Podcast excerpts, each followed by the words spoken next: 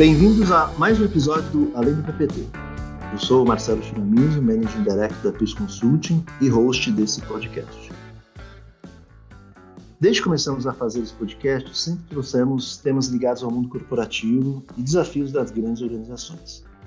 Mas, dentro da Peers, a gente vem trabalhando também em projetos para a melhoria da educação pública no país, juntamente com os principais institutos e fundações que apoiam essa causa.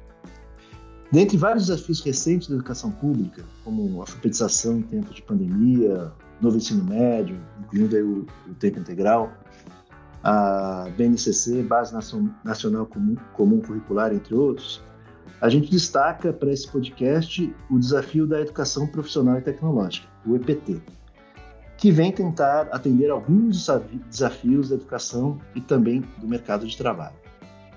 Pensando nisso, convidamos a Anne Inoue, superintendente do IET, Itaú Educação e Trabalho, e José Ricardo, superintendente executivo da Secretaria de Estado da Educação, do Esporte e da Cultura de Sergipe, para falar sobre esse tema tão importante para a educação pública e para o mercado de trabalho.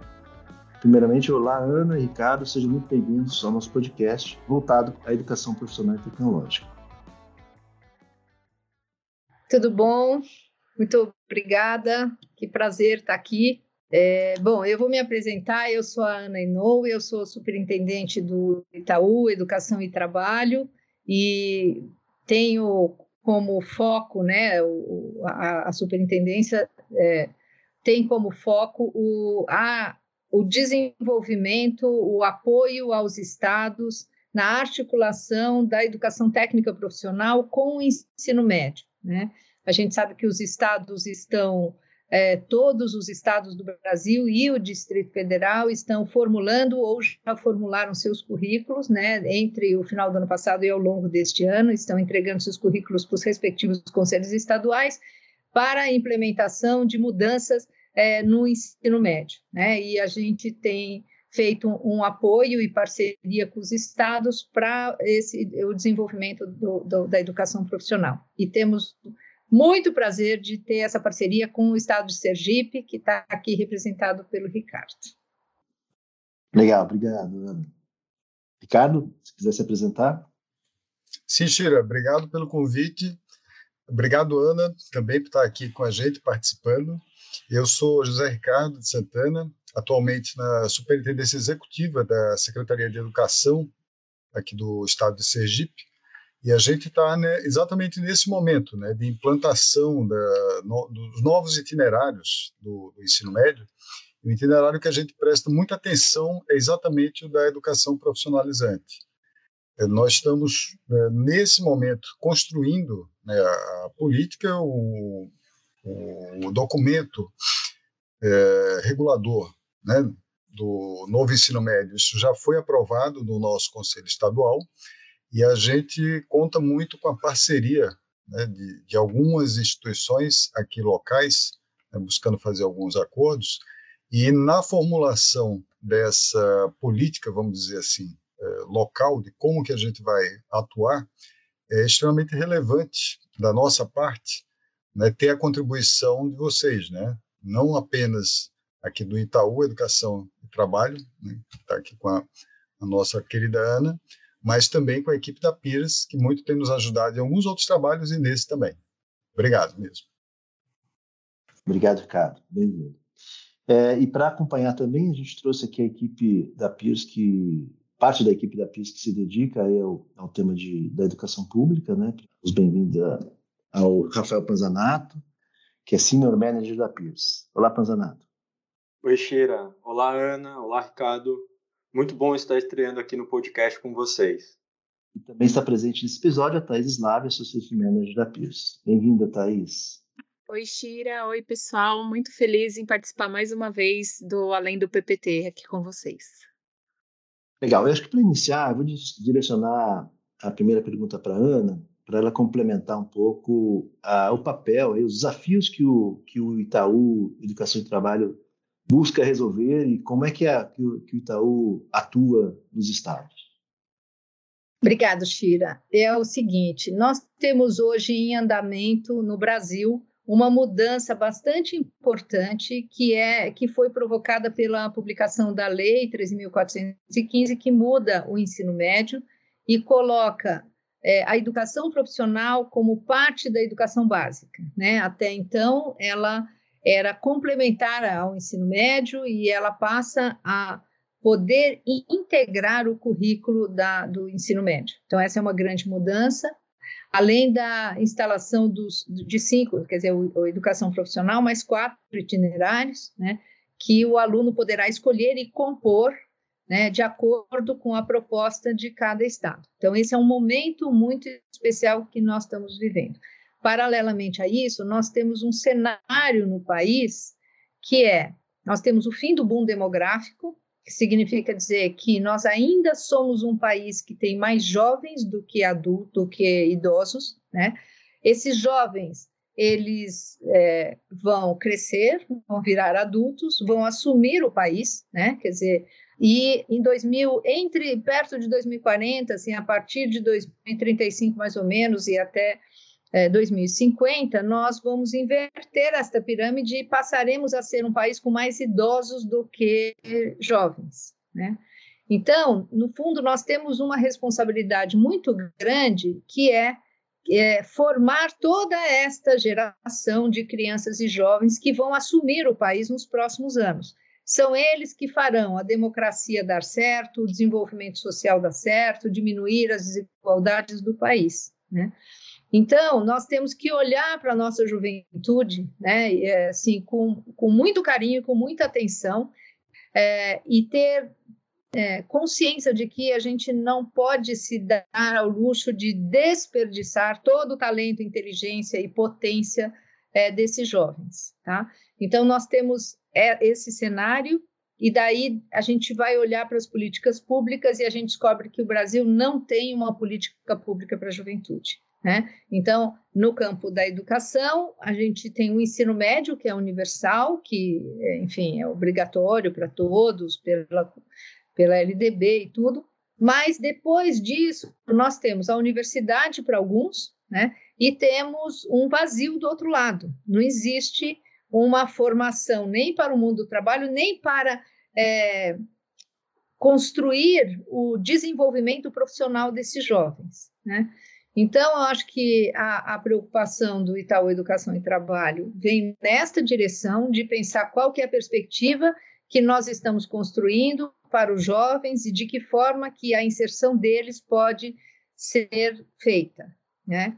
É, a defesa grande que a gente faz e a compreensão de que o futuro do trabalho que se delineia é, é, um futuro muito impactado, que já está no presente, mas que vai ser cada vez mais impactado pela tecnologia, pelas questões de sustentabilidade, por uma busca de diminuição de desigualdades, né? É, pela demografia, é, mais gente mais velha trabalhando e, e, e tal, é, e demandando, por outro lado, né? É, pela globalização no Brasil, no caso específico do Brasil, tem mudanças trabalhistas, né, que, que, que vem acontecendo. Então, assim, tem todo um cenário que precisa ser considerado é, para a gente poder pensar que futuro é esse. E aí, neste cenário, a educação técnica profissional ela pode ser compreendida como uma etapa no desenvolvimento profissional dos jovens, que vai se articular com múltiplas formações, que vai acontecer ao longo da vida, e que vai contemplar o acesso ao ensino superior, assim como um retorno depois do ensino superior a, a, processos de atualização profissional que elas serão necessárias para todos. Né? Então, é nessa perspectiva que a gente pensa, quer dizer, com o olhar para o jovem, qual que é a perspectiva que este jovem terá de inserir e é, de se responsabilizar por esse país. Ótimo.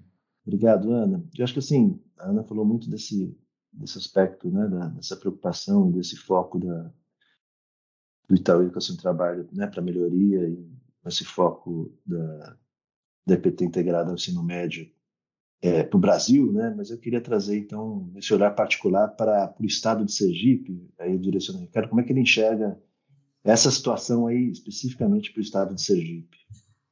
Shira, eu quero aproveitar bem isso que a Ana falou, que eu acho que reflete bem a, a, forma como a gente enxerga a educação profissional aqui no estado de Sergipe. Ou seja, mais do que uma, uma exigência legal, vou tocar em três pontos. Né? Mais do que uma exigência, exigência legal, que o é, né? e nós, nesse ponto, caminhamos e estamos fazendo toda a, a preparação, articulação e tudo mais, que a gente pode comentar um pouco mais adiante, mas a gente enxerga essencialmente, um segundo ponto, uma oportunidade para os jovens. E aí uma oportunidade exatamente no sentido de que os jovens, eh, em todas as pesquisas que eu tenho visto, né, de, de alunos na rede, por que, que você vai fazer um curso? Por que, que você se matricula? Por que, que você continua no processo educacional? Eles falam, olha, eu quero ter uma formação é, propedêutica, né, um título, ensino médio, para depois galgar alguns postos, mas eu também quero ter alguma experiência, alguma capacidade, algum tipo de formação profissional. Então, esse tipo de oportunidade não é é, digamos assim, coisa que a gente está pensando, que a Ana está sonhando, é demanda efetiva do jovem. Isso é um, um caso é, real. E aí é preciso um desafio a gente entender a EPT integrada à educação. A oportunidade do novo ensino médio, mais uma vez, estou colocando aqui como requisito legal, mas é preciso que haja esse reconhecimento na, na rede educacional, ou seja, eu entendo que uma boa parte dos jovens, pelo que eu tenho visto em pesquisas, né, que a gente faz, enquetes e tal, eles reconhecem esse valor da, da educação profissional. Mas uh, isso nem sempre é tão introjetado assim né, no, no, corpo de professores. É, e isso, isso é um desafio. Né? E é um, é um desafio, mas que eu penso que não é tão, tão difícil o convencimento. Veja só, quando a gente tem os indicadores internacionais que, que nos colocam é, a, o posicionamento, o ranking da, do Brasil, você pega um indicador de PISA, vai lá para quinquagésimo e alguma coisa. Você pega o, os indicadores relacionados à educação profissional, técnica, o Brasil está ali disputando as primeiras posições, ou seja, a gente sabe fazer. Então, a educação profissional, vou dar um outro dado para vocês, que a gente fez a, a, a avaliação do, do, IDEB, né, recente, a gente teve escolas uh, profissionalizantes com integrado com ensino médio, que eles tiveram um desempenho, assim, impressionante, né, em, em termos de, de, de ranking dentro da, aqui do Estado.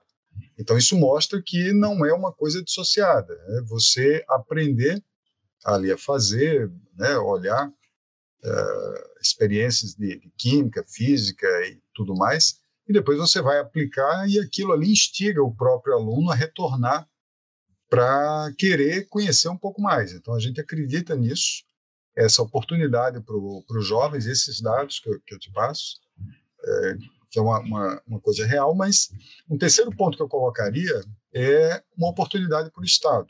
Né? A gente está está num, num, estado é, do Nordeste, a gente tem uma, uma base produtiva que é uma base é, mineral, né, muita exploração de minérios no estado, mas a gente tem programas, como em outros estados do Nordeste, de atração de investimentos. E, e acontece que a gente tem programas de atração de investimentos, isso não é diferente, obviamente, de outros estados do, do país, guardadas as proporções, mas vou falar especificamente no nosso caso, que essa atração de investimentos, ela, é, em, em vários momentos, ela é descasada, né, desarticulada em relação à formação profissional. Então, é, às vezes, ocupações muito simples, pela velocidade, veja só, não, não é que não haja qualificação, mas pela velocidade que você tem que formar, você finda tendo que importar mão de obra.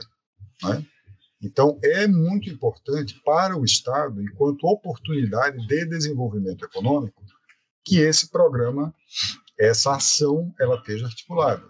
E aí eu falo né, para qualificar uh, o fator humano, não apenas para as empresas existentes, mas para que esse jovem também, a gente está num, num, mundo, numa era diferente, né? não, não necessariamente você vai é, ter a, a a formatação, né? Formar para o emprego e tudo mais, mas você pode ter uma, uma característica de, desse jovem de ser um pouco mais inovador e ele até montar a sua própria empresa. Então, a perspectiva dele conviver né, com é, o ensino profissionalizante, com o mundo do trabalho, dá uma outra visão, uma outra possibilidade de que ele também contribua para a sociedade na forma de atividade empreendedora. Né? Com esse, essa vivência, a gente acredita nesses três elementos. Né? Além do marco legal, uma oportunidade para o jovem, uma oportunidade mesmo para o, o Estado. Isso é, é, política, eu diria, do, do governo, do, do Estado, né? é sempre muito visado isso, e a gente quer fazer uma coisa mais articulada mesmo, né? deixar uma política realmente de Estado. Acho que isso é, clareia bem a forma como a gente está pensando aqui hoje.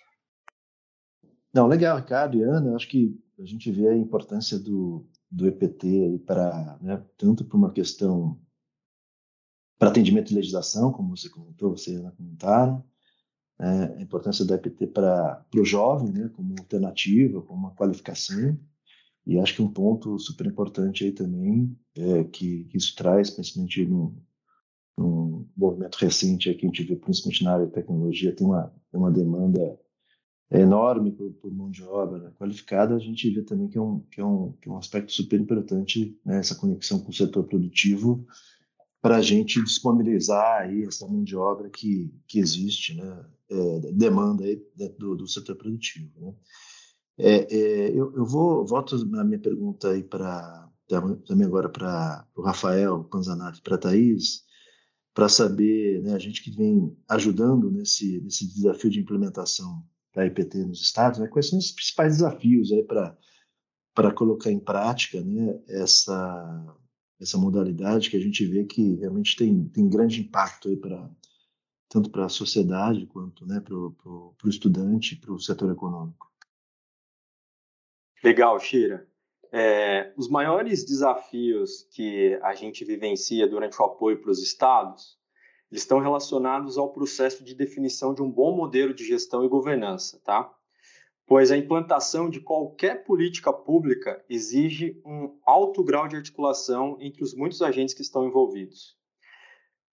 Podemos destacar dois grandes pilares para o sucesso de um bom modelo de gestão e governança. O primeiro deles é o interno, tá? Relacionado às ações realizadas na Secretaria Estadual de Educação. Exemplificando um pouquinho é, para vocês, é, queria mencionar aqui sete grandes pontos.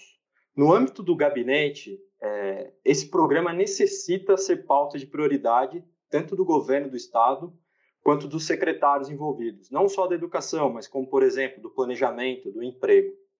Quando a gente fala da parte pedagógica, é o que a Ana já, já mencionou anteriormente é garantir uma articulação curricular entre os componentes curriculares, tanto da parte técnica quanto da BNCC. Além também da gente ter um bom material didático para já emendar aqui com o terceiro ponto de gestão de pessoas. E a gente tem um grande desafio de contratação de profissionais e de formação desses profissionais.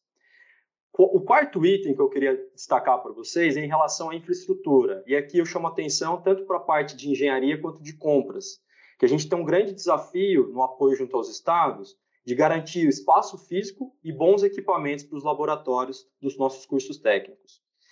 O quinto ponto, é, que é bastante relevante, é a questão de planejamento e financeiro.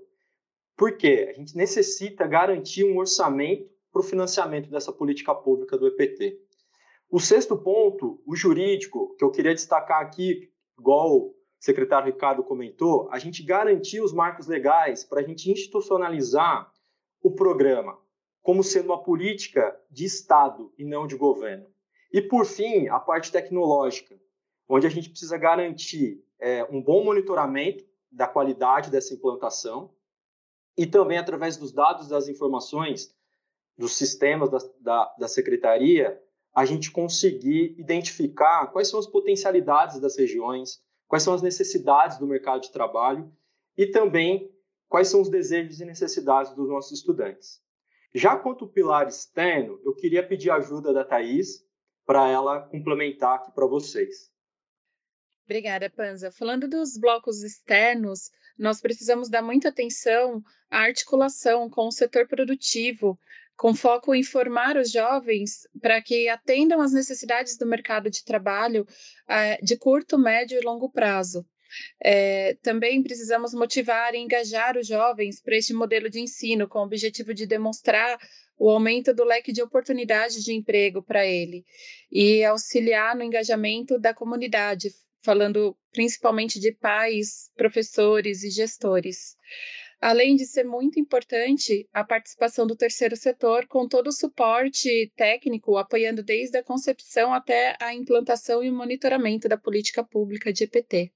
Acho que assim a gente consegue cobrir todos os blocos, né, Tança? Legal, Rafael e, e Thaís, a gente, a gente vê que para uma iniciativa tão importante que gera muito impacto, né? seja para o aluno, seja para a sociedade, seja para o setor produtivo, a gente vê que há uma complexidade muito grande né? para botar isso de pé efetivamente. Né? Eu acho que nessa linha, é, a gente sabe aqui que, que o Itaú Educação e Trabalho trabalhou recentemente para ampliar essa visão né? e criar efetivamente uma política é, estadual para a educação profissional e tecnológica, né? que e foi apelidada de PEPT. Né? Então, eu passo, passo a, a palavra agora para a Ana, rapidamente, para ela comentar um pouco quais, foram os motivadores de, de trabalhar, né, de estabelecer uma, uma política especificamente para a EPT, enfim, para ajudar nessa expansão da, da educação profissional tecnológica. Obrigada, Shira. Eu é, queria só ressaltar que eu acho que estes pontos todos, né, que é, tanto o Rafael quanto a Thaís pontuaram, acho que eles são bastante relevantes, e o que eu acho que é a boa notícia é que há, há, vários estados que estão muito sintonizados exatamente com o desenvolvimento desses pontos. O Sergipe é um desses estados, né, que está desde o começo é, muito comprometido em realmente desenvolver a governança, de, de fazer uma política intersetorial dentro do Estado e tal. Então, acho que essa é uma notícia muito importante. Quando a gente vai pensar na política, numa política estadual de educação profissional, acho que a primeira coisa que a gente precisa ressaltar é o seguinte: o Brasil é um país que ele produz muitas soluções boas, muitas. O que você quiser achar de boas práticas você vai encontrar. Tá? Você encontra na alfabetização, você encontra na educação especial, você encontra na inclusão, você encontra no ensino fundamental 2, no ensino médio, no educação técnica profissional, você vai encontrar. A nosso grande desafio é a escala. Como a gente escala e como a gente perpetua as políticas ao longo das trocas de governo, né? Então, é, produzir soluções é, é, algo que é possível você fazer, né? O Brasil é imenso, se você for pensar, e tem uma diversidade. Você imagina, se você tem é, um estado como São Paulo, que ele é praticamente inteiro conectado por terra, né? Você chega em todos os lugares, e você tem o Amazonas com 6 mil comunidades que não são acessíveis por terra, só por avião, muitas delas, ou por água né? Você tem que ter um barco e, e aí são muitas horas que você vai vai levar para as coisas. Então você imagina, quer dizer, que tem realidades é, muito díspares e muito distintas mesmo de, de características e tudo mais. Tem o tamanho das redes, né? Você compara sei lá, Minas Gerais tem mais de 800 municípios e você tem estados que têm 25 municípios, né? Então, você tem é, realmente situações muito, muito é, é, diferentes. Como é que a gente consegue é, trazer uma política para que ela realmente se efetive e daí ela se desenvolva e tenha o tempo necessário para que ela se fortaleça. Né? Nós temos no Brasil duas políticas em que isso aconteceu e as duas elas só conseguiram realmente sobreviver porque elas sobreviveram às trocas de governo, porque tiveram continuidade, que a política do tempo integral, né, que começou em Pernambuco, e a de alfabetização no estado do Ceará. Então, são políticas que a gente consegue avaliar, a gente tem evidências das ações, a gente consegue dizer o que, é que funcionou. É, os estados tiveram possibilidade de fazer correções de rota, né, ver o que é que está funcionando melhor, o que, que precisa de ajustes e tudo mais.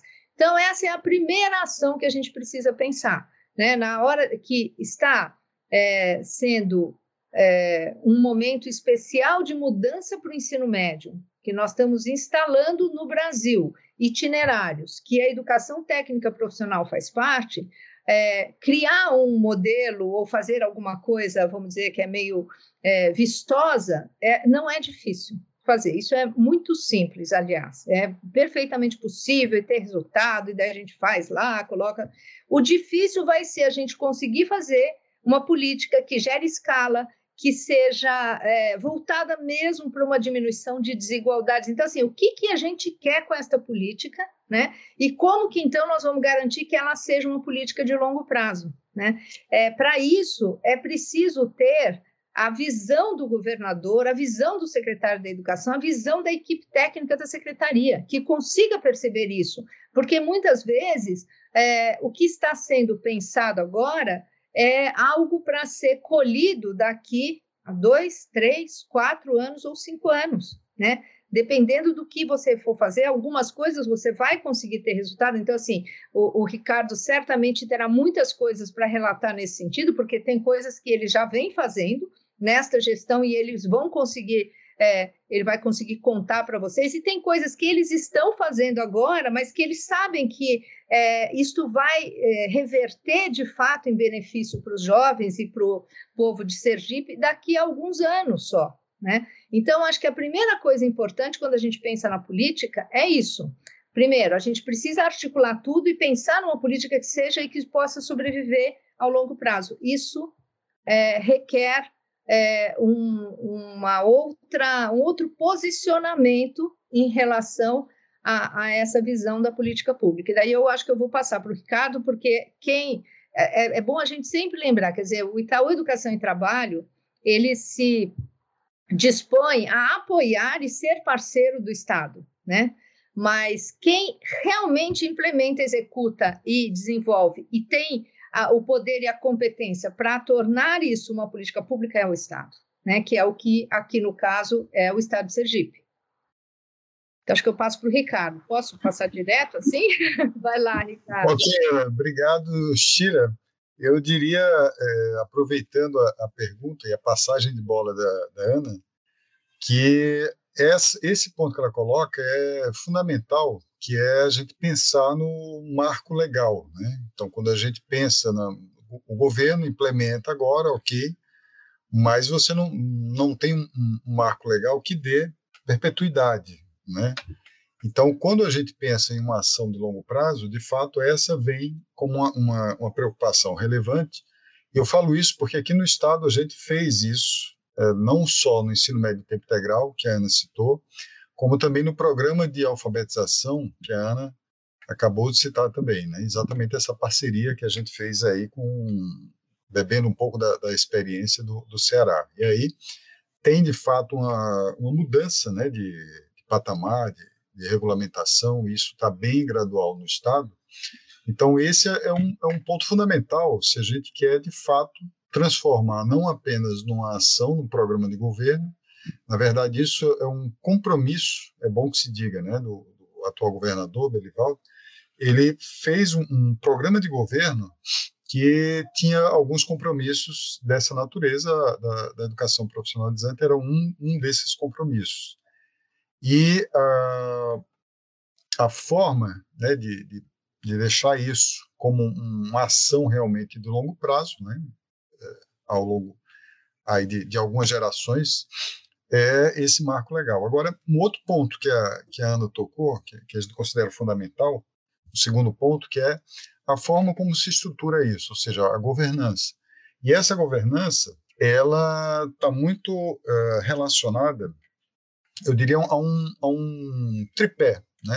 três pilares. A gente tem que pensar no Estado, e aí quando a gente pensa no Estado, a gente não pode pensar só na rede estadual porque a gente tem demandas, né, no, no regime de colaboração lá da, alfabetização, a gente tem é, ações com, com municípios.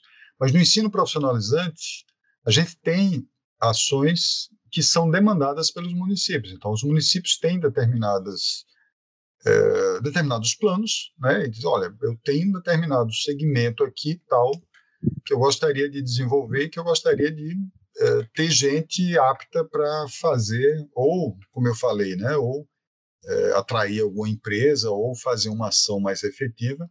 Então, quando eu falo Estado, a gente tem que pensar em dois entes, pelo menos, tá certo? Mesmo aqui que seja um plano estadual, mas eu tenho que pensar fatalmente Estado e município. Para que isso, a gente está sempre pensando como um sistema dinâmico, tá? Não um plano estático, se apresentou, está ali, está bonito no papel, mas a dinâmica, a governança que dá essa dinâmica. Um segundo uh, ponto, um segundo ponto aí, um segundo suporte desse pilar é o segmento produtivo, né? A empresa, né, as organizações empresariais e até associações entenderem que a, o, a PT, Educação Profissional e Técnica, é uma, um elemento importante para você tocar a sua atividade. E o terceiro é, ponto de apoio aí, nesse pilar da, da governança, são a, a, as instituições é, que podem ofertar essa modalidade. Então, o Estado, a gente costuma dizer, ele tem uh, competência e, e, tem mesmo, né, para fazer, digamos assim, aquela, aquelas atividades mais uh, gerais, os cursos né, de formação geral, mesmo, mesmo os cursos uh, profissionais, né, profissionalizantes técnicos, o, com, com aspecto mais geral. Então, se eu tenho uma, uma atividade um pouco mais específica, né, a indústria é, com um alto nível de automação e tudo mais, isso a gente pode buscar em um parceiro, pode buscar em Sistema S, pode buscar em Instituto Federal. Então, essa consolidação e essa concertação desses parceiros é um, um outro ponto fundamental. Então, falei da, da norma, né, da, regulamentação, falei da governança, e um terceiro aspecto que pode passar despercebido, mas que para a gente é fundamental, é exatamente o procedimento.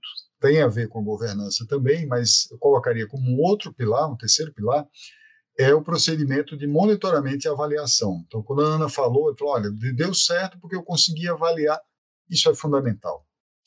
Se a gente não consegue né, verificar se essa política está dando os resultados, né, para a gente ter indicadores ali, que a gente corrija a rota ou continue, intensifique, a gente realmente não, não consegue fazer uma ação de longo prazo. Né? E aí eu, eu vou me permitir é, não só falar dos programas que a Ana falou, né, do, do ensino é, médio em tempo integral e do programa de alfabetização, mas voar um pouquinho, se a gente entende, por exemplo, a pós-graduação brasileira, ela perpassa décadas por governos. E ela perpassa décadas por governo e é, e é reconhecido como um programa de excelência do Brasil exatamente por conta não apenas do empenho né, da, de quem faz a pós-graduação brasileira, mas porque tem um sistema de avaliação muito claro, né, e os, as universidades, os uh, programas entendem que tem que ter um determinado nível de qualidade, tem que ter uma determinada produção. Se aquilo ali não ocorrer, tem que ter formação de jovens, tem que ter aqueles jovens eh, com uma produção das suas dissertações, teses, artigos, e se aquilo não ocorrer, você vai ter um, um descredenciamento de curso. Então, você tem essa política de avaliação, essa política de, de digamos assim, regulação efetiva, que para a gente é importante também que haja nessa, nessa toada aqui de, de uma política de Estado. São esses os componentes que eu vejo como relevantes. Tá? Legal, cara. E você, você consegue mencionar um pouco, né? Assim, a gente está num, num, cenário de, de, né, de conjunção aí das, das, atividades atuais aí da, da PT no Estado, mais uma, uma política estadual que a, que a Ana citou, né, de, da IPT. Você consegue é, é mencionar para a gente um pouco dos resultados dessas ações? O que está acontecendo hoje na prática aí com, com a educação profissional no, no Estado? Não? E a Ana também, acho que tá, talvez um pouco da experiência dela em outros estados? O que, que tem? O que, que a gente está gerando já de resultado com esse movimento?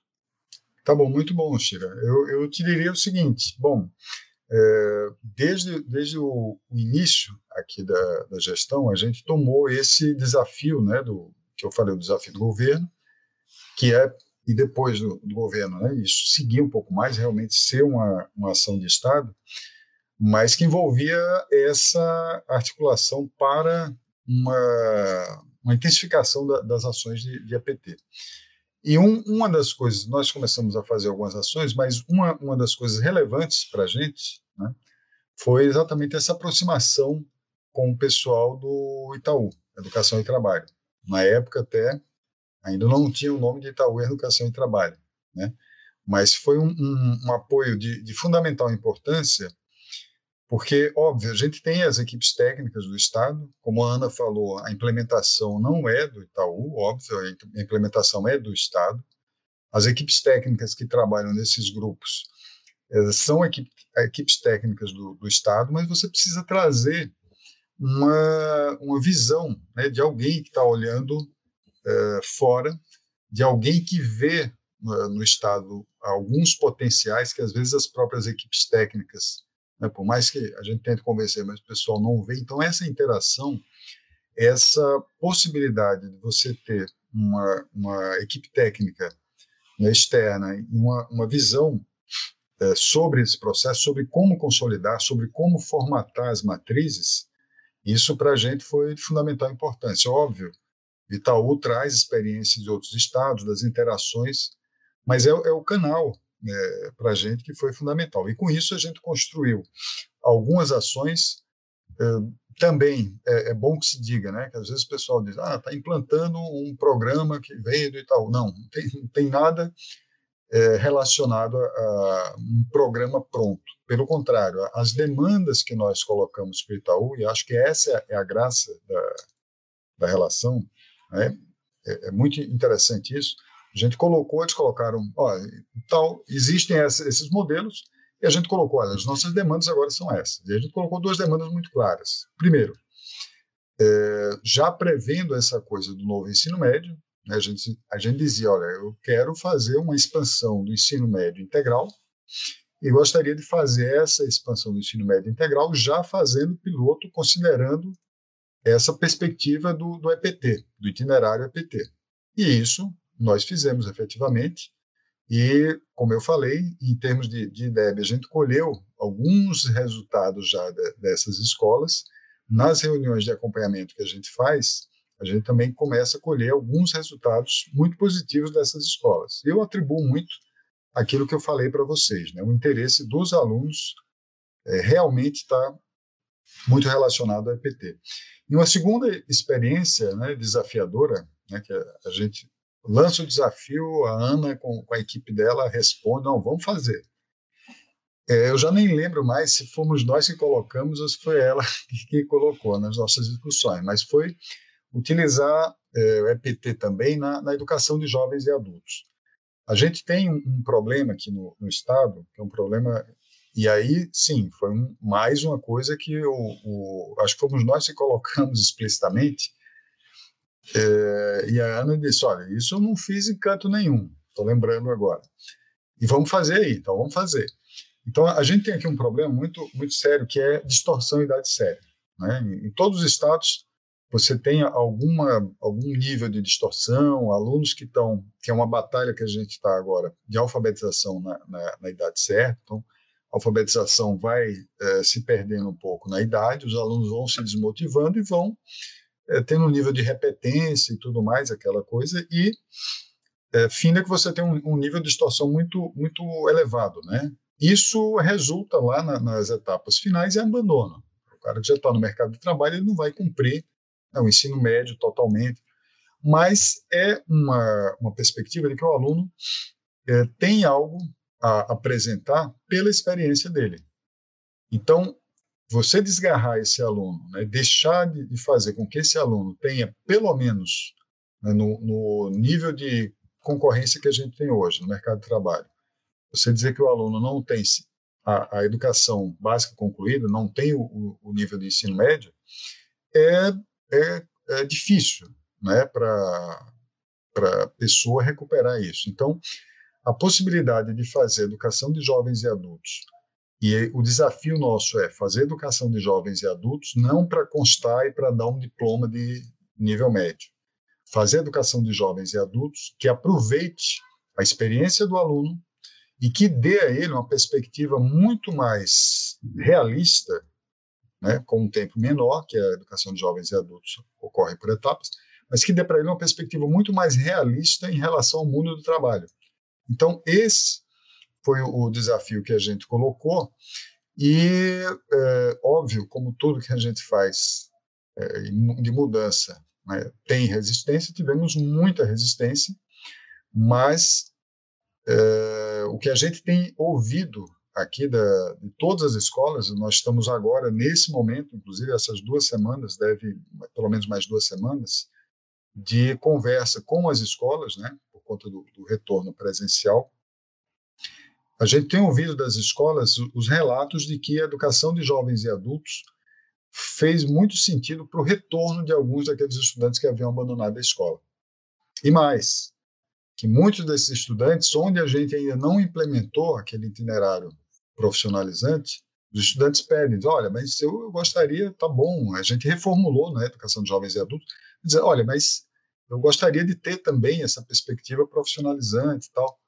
Então, a gente vê muito sentido nessas coisas que estão acontecendo agora, e o, o, que eu digo é o seguinte, que a gente encara isso como piloto e a gente é, enxerga que isso é a ação que a gente espera de, de resultado de futuro né, para essa política de a PEPT, né, a política de educação profissional e técnica. É isso que a gente espera intensificar e efetivamente conseguir ofertar para todos os alunos né, da, da rede, de um modo ou de outro, na rede, com ensino médio, com é, educação de jovens e adultos, por meio do, do próprio da rede estadual, por meio de parcerias com outros agentes que podem trabalhar com a gente, Sistema S, Instituto Federal, outras organizações, a gente vê isso como um, um elemento assim norteador e fundamental para que de, de, fato a gente consiga evoluir. E essa parceria, volto a, a ressaltar, com o Itaú e a, e a parceria e a é, consultoria técnica, né, que vocês fazem, vocês da, da Peers, também é bom que se diga, tiveram um, um, trabalho muito efetivo aqui no estado, ajudando nessa, entre outros trabalhos, mas ajudando nessa construção. Isso para a gente é fundamental, tá certo? A gente realmente espera ter resultados muito efetivos. Eu queria complementar o que o Ricardo falou, que é, eu vejo que os estados todos estão diante de um desafio novo, né, que é implementar mudanças no ensino médio que atendam é, às necessidades dos jovens, dos alunos, e, e, cada um conhece a sua rede, né? Cada estado tem ali os seus desafios do tamanho é, que, que tem, que são variados e tal, como a gente já falou. Então, o que eu, eu observo é que cada estado está produzindo soluções. E o que é mais interessante é que é, é a possibilidade de haver troca. Da mesma forma como o Ricardo falou, olha, é, a gente é, foi olhar a experiência de alfabetização do Ceará para poder trazer para cá, para Sergipe e tudo mais. Eu acho que Sergipe está produzindo soluções que serão olhadas por outros estados, né? E, e eu acho que essa é a riqueza, porque quando você vai ver, então, é, por exemplo, o estado de São Paulo está produzindo é, uma, uma plataforma que permita aos alunos é, conseguir entender um pouco como que, que, ele vai organizar os seus itinerários, né? São Paulo é uma rede que tem 5 mil escolas, 200 mil professores, ela tem um tamanho absurdo, ela vai, obviamente, pensar em soluções que atendam ao tamanho da sua rede, né? É, enquanto que você, sei lá, no sul da Bahia, eles têm toda uma cadeia produtiva do cacau e chocolate intensa, quer dizer, depois da vassoura de bruxa, eles tiveram que se reorganizar e tudo mais. Tem empresas grandes, empresas pequenas, tem os pequenos produtores e tudo mais. É, tem a Universidade Federal do Sul da Bahia, então lá foi possível criar um arranjo, né? Que envolve a Secretaria da Educação, as escolas estaduais, os cursos técnicos, e a Universidade Federal do Sul da Bahia, junto com os pequenos produtores, discutindo é, que curso é esse? Que, quais são os cursos que vão atender à demanda que existe lá, dos jovens de um lado, do setor do cacau é, e chocolate comandado pelos pequenos produtores, que é diferente da demanda dos grandes produtores, né? Então, na hora que você vê isso tudo, quer dizer, você vai é, observando que os estados estão produzindo soluções, né? Então, acho que isso é o que é mais importante. Bom, legal que a, que a, que a política, né, enfim, e, e o PT tem já, já tem gerado resultados, enfim, essa troca entre estados super importante, né? E principalmente acho que atuando aí para a melhoria da, da, da educação né, dos, dos jovens aí nos estados e abrindo essas portas aí para a empregabilidade, né? Eu queria passar, só fazer uma pergunta final, acho que para a Thais e para o Rafael, né, que estão acostumados a trabalhar em projetos com a iniciativa pública, né, e perguntar para eles como é que é trabalhar um desculpa, com a iniciativa privada, é, então perguntar para eles como é que é trabalhar em projetos para melhoria da educação pública.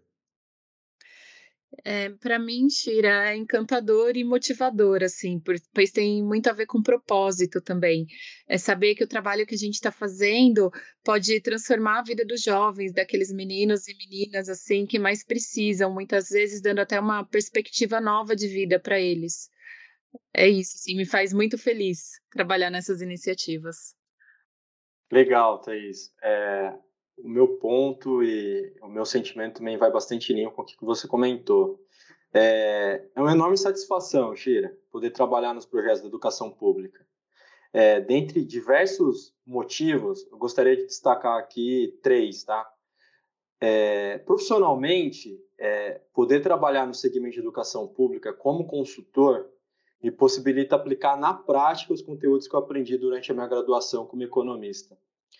No aspecto social, me sinto extremamente satisfeito em poder realizar um trabalho que realmente produz um efeito multiplicador de grande impacto para a sociedade.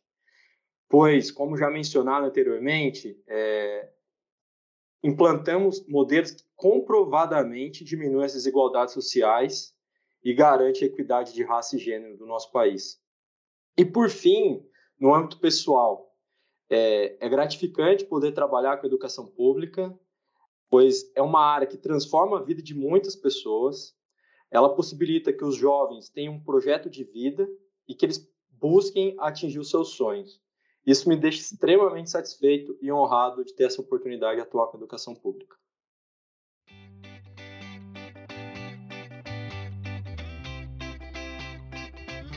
Bom, e agora a gente vai para o nosso quadro de Pato para Deus. É, se você está ouvindo pela primeira vez, é nesse quadro que a gente traz um assunto mais informal e cotidiano para a conversa e mais contraída com os convidados. Né?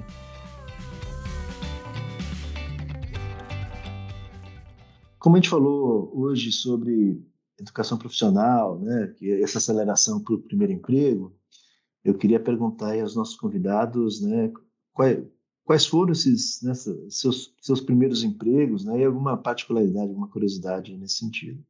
Acho que antes de passar a bola para eles, eu posso falar um pouco sobre mim, né? Acho que é, eu comecei a trabalhar aos 14 anos como menor auxiliar de serviços gerais no Banco do Brasil.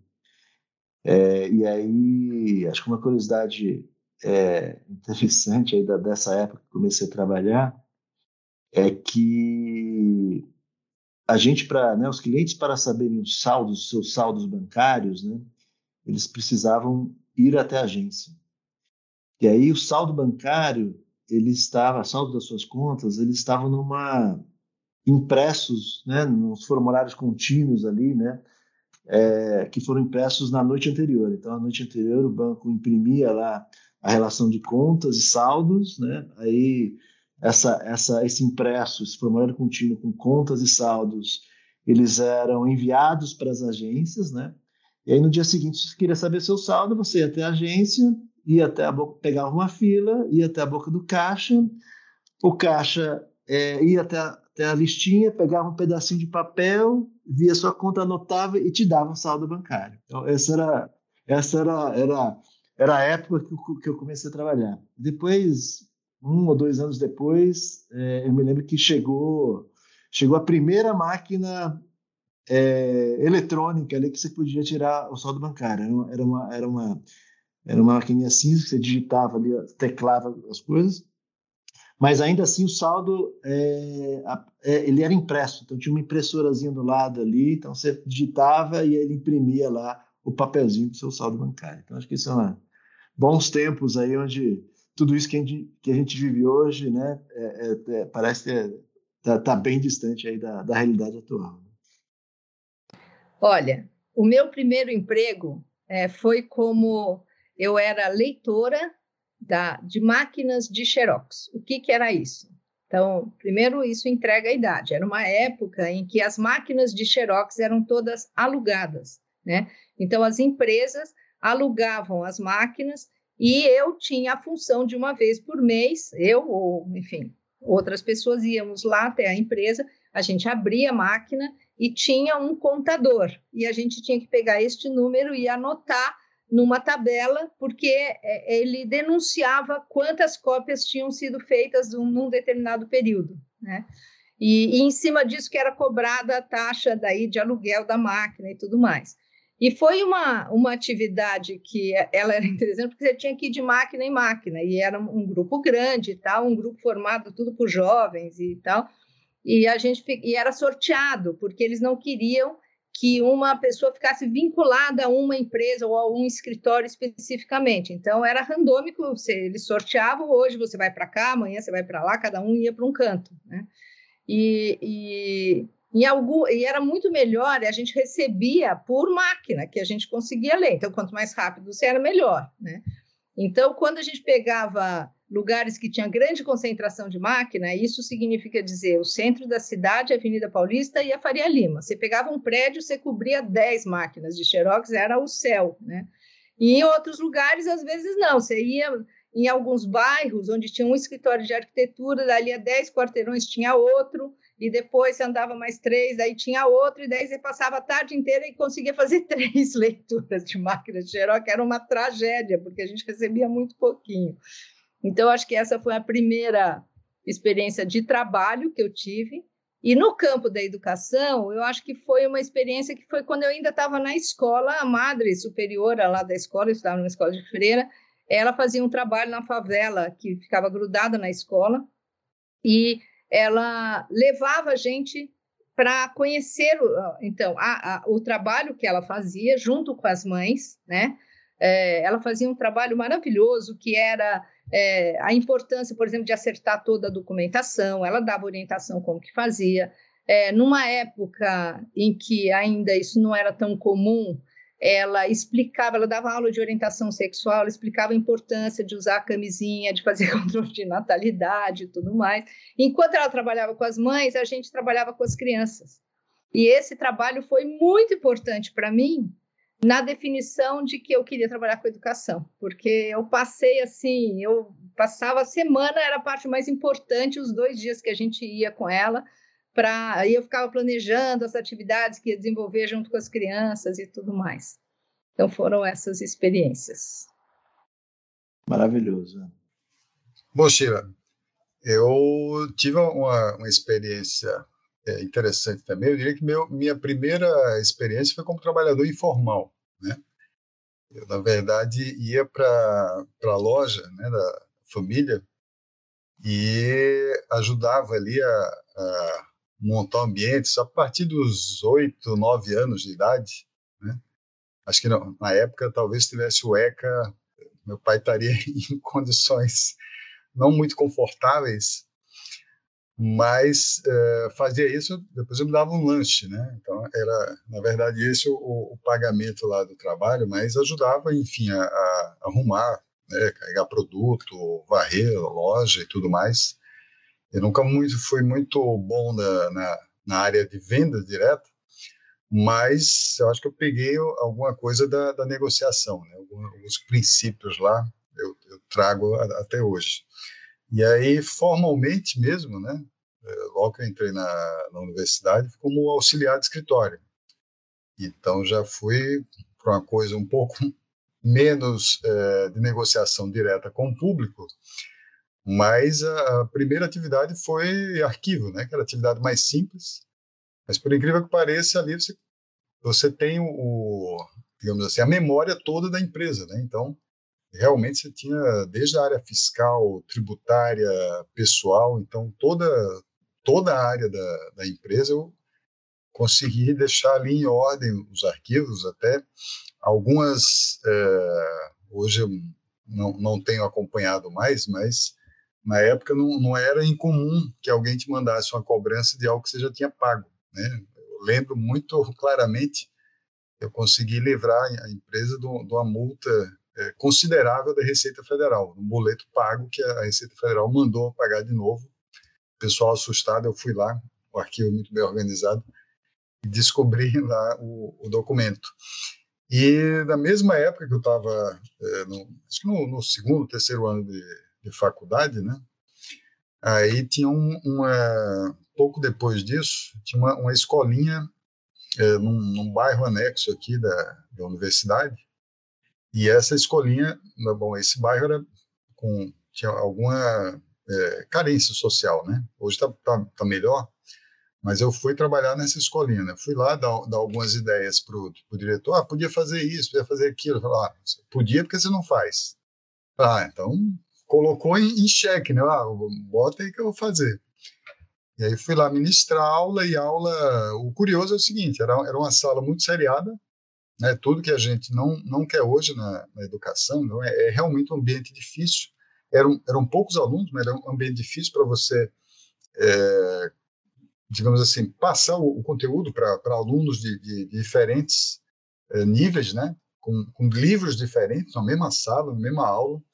Então, é algo que, que, assim, professor de educação básica ali no início, na atividade, anos iniciais mesmo, isso não, não é trivial, né? A gente, às vezes, não, não dá o valor devido que, que os professores têm. Mas uma coisa curiosa é o seguinte, que aqueles meninos lá, é, a gente passava algumas atividades, né? Tipo, vamos fazer aqui um, um teatro sobre o descobrimento do Brasil. E o, o nível de, de é, raciocínio crítico da, daqueles alunos, eu saía daquela escola e entrava na universidade e falava, aqueles meninos questionam mais do que os meus colegas na universidade. Então, isso é uma coisa que uma, uma vez eu estava exatamente de, dessa maneira. Né? Tinha acabado de ministrar essa aula pela manhã, e tinha uma aula na sequência, né? E os meninos perguntavam isso, aquilo, curiosidade, tudo, e questionavam, não, mas não pode ser isso. Eu fui para a minha aula, chegava, lá, eu também gostava muito de perguntar, né? Mas aí eu me deparei, os alunos, os colegas, calados, falei, ou ninguém está interessado em nada, ou está aceitando tudo, que... aquela fase que você fica revoltado. Você, Pô, tinha que estar tá contestando mais, então, são, são experiências bem interessantes que a gente marca, né? leva alguma coisa para a vida, são bem distintos, desde o trabalhador informal até esses dois mundos, e aí migrei aí para o mundo da educação mesmo. É isso. Legal, Ricardo. Só complementando, eu também lá com minha função de menor auxiliar, eu também fazia arquivos. E aí, assim, tinha gente que, que decidia que não recebia extratos em casa, eles, pessoas que gostavam de, de, de, tirar os extratos bancários do papel ali na agência. Então eu fazia esses extratos iam para uma, um, um, armáriozinho ali e eu eu que arquivava isso e guardava. Acho que a curiosidade é que muitas vezes eu já é, o cliente já entrava, eu já sabia, você falou de guardar, eu já sabia que, quem era o cliente, já pegava o bolinho de extratos dele já entregava ali, já conhecendo pelo nome ali quem que era cada cliente. Os meninos querem falar, eu, o primeiro emprego de vocês foi na Pierce, está muito recente. Não, acho que não precisa, mas, mas só para falar, eu meu pai tinha comércio, eu já fui, já trabalhei de pastelaria, depósito de material para construção antes de entrar no mundo corporativo. E o meu foi já na época da faculdade. É, tive experiência de trabalhar na empresa júnior, e depois mais é, atrelado com o PET Economia, né, que era o Programa de Educação Tutorial, que tinha projeto de pesquisa, ensino e extensão. E ali o principal destaque foi que a gente conseguiu organizar a, uma feira de finanças pessoais em Maringá, e foi legal porque a gente conseguiu colocar num sábado 400 pessoas dentro de um teatro, a gente trouxe como se fosse uma mini, mini Expo Money na época, né? é, alguns palestrantes de renome é, e expositores. E aí, dando destaque para o mercado financeiro, ações, mercado futuro, derivativos e assim.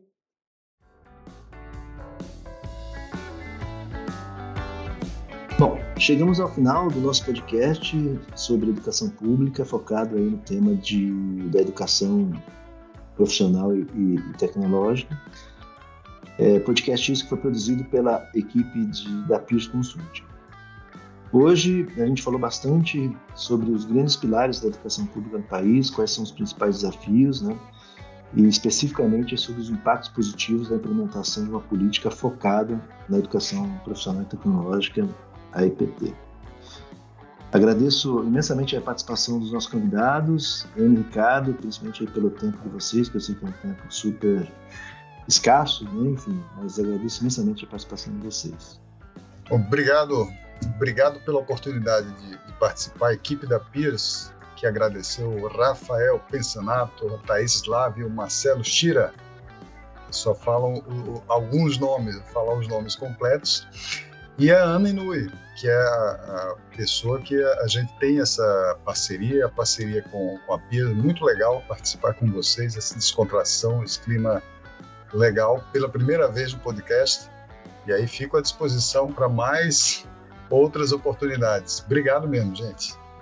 Oh, muito obrigada, então, pela uh, possibilidade de participar dessa conversa. Foi excelente. Eu queria também agradecer aqui de público o trabalho da Piers, que tem sido uma parceira mesmo, ajudando a gente a pensar, junto com o Estado de Sergipe, né, e com outro, e outros estados também, as soluções possíveis para a gente melhorar a política pública é, sempre comandada pelo Estado, e eu acho que a gente teve uma, enfim, é, realmente uma convergência muito positiva é, que aconteceu lá em Sergipe, né, com um governo que está muito comprometido com essas mudanças. Né? É, eu acho o máximo, porque lá é, o Ricardo fica atrás, e é isso, ele precisa fazer logo, vamos lá. Então ele fica pondo gás na gente também para isso, é muito bom trabalhar desse jeito. E, e, adorei essa iniciativa daqui de vocês, viu, Shira? Parabéns e obrigada pela participação aqui. Obrigado, pessoal. Eu agradeço também a participação dos nossos convidados, da Piers, é, Thaís e Rafael. Obrigada, Shira. Foi uma honra poder participar aqui com todos vocês. Obrigado, Shira. Obrigado, Ricardo. Obrigado, Ana. Valeu, Thaís. Foi muito legal a participação aqui do, do primeiro podcast. Valeu, Shira. Obrigado, gente. Para você que tá, ficou interessado sobre o assunto educação pública é, e o EPT, a gente tem bastante material e conteúdo desse assunto nas nossas redes sociais. Acessem as redes sociais. E para você que ficou até esse instante, muito obrigado e até a próxima, pessoal. Até mais.